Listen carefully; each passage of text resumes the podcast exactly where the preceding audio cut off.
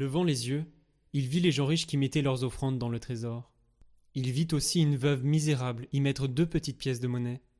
Alors il déclara En vérité, je vous le dis, cette pauvre veuve a mis plus que tous les autres, car tout cela, pour faire leur offrande, ont pris sur leur superflu, mais elle, elle a pris sur son indigence. Elle a mis tout ce qu'elle avait pour vivre. Comme certains parlaient du temple, des belles pierres et des ex-voto qui le décoraient, Jésus leur déclara Ce que vous contemplez, des jours viendront où il n'en restera pas pierre sur pierre, tout sera détruit. Ils lui demandèrent Maître, quand cela arrivera-t-il? Et quel sera le signe que cela est sur le point d'arriver? Jésus répondit Prenez garde de ne pas vous laisser égarer, car beaucoup viendront sous mon nom et diront C'est moi, ou encore Le moment est tout proche. Ne marchez pas derrière eux.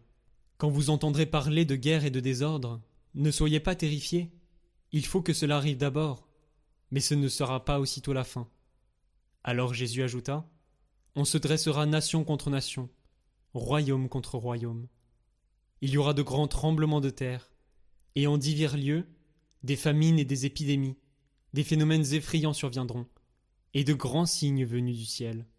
Mais avant tout cela, on portera la main sur vous et l'on vous persécutera. On vous livrera aux synagogues et aux prisons. On vous fera comparaître devant des rois et des gouverneurs à cause de mon nom. Cela vous amènera à rendre témoignage. Mettez-vous donc dans l'esprit que vous n'avez pas à vous préoccuper de votre défense. C'est moi qui vous donnerai un langage et une sagesse à laquelle tous vos adversaires ne pourront ni résister ni s'opposer.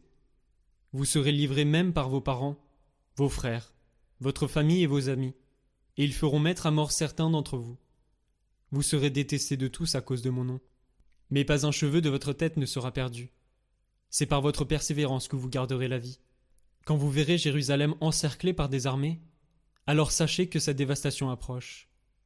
Alors, ceux qui seront en Judée, qu'ils s'enfuient dans les montagnes, ceux qui seront à l'intérieur de la ville, qu'ils s'en éloignent, ceux qui seront à la campagne, qu'ils ne rentrent pas en ville.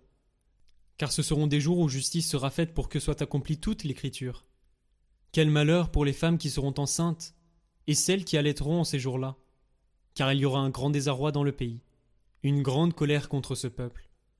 Ils tomberont sous le tranchant de l'épée, ils seront emmenés en captivité dans toutes les nations. Jérusalem sera foulée aux pieds par des païens, jusqu'à ce que leur temps soit accompli. Il y aura des signes dans le soleil, la lune et les étoiles. Sur terre, les nations seront affolées et désemparées par le fracas de la mer et des flots. Les hommes mourront de peur dans l'attente de ce qui doit arriver au monde, car les puissances des cieux seront ébranlées. Alors, on verra le Fils de l'homme venir dans une nuée, avec puissance et grande gloire. Quand ces événements commenceront, redressez-vous et relevez la tête, car votre rédemption approche. Et il leur dit cette parabole. Voyez le figuier et tous les autres arbres. Regardez-les. Dès qu'ils bourgeonnent, vous savez que l'été est tout proche. De même, vous aussi, lorsque vous verrez arriver cela, sachez que le royaume de Dieu est proche. Amen, je vous le dis, cette génération ne passera pas sans que tout cela n'arrive. Le ciel et la terre passeront, mes paroles ne passeront pas. Tenez-vous sur vos gardes, de crainte que votre cœur ne s'alourdisse dans les beuveries, l'ivresse et les soucis de la vie, et que ce jour-là ne tombe sur vous à l'improviste, comme un filet. Il s'abattra, en effet, sur tous les habitants de la terre entière. Restez éveillés et priez en tout temps. Ainsi vous aurez la force d'échapper à tout ce qui doit arriver, et de vous tenir debout devant le Fils de l'homme. Il passait ses journées dans le temple à enseigner, mais ses nuits, il sortait les passer en plein air, à l'endroit appelé Mont des Oliviers, et tout le peuple, dès l'aurore, venait à lui dans le temple pour l'écouter.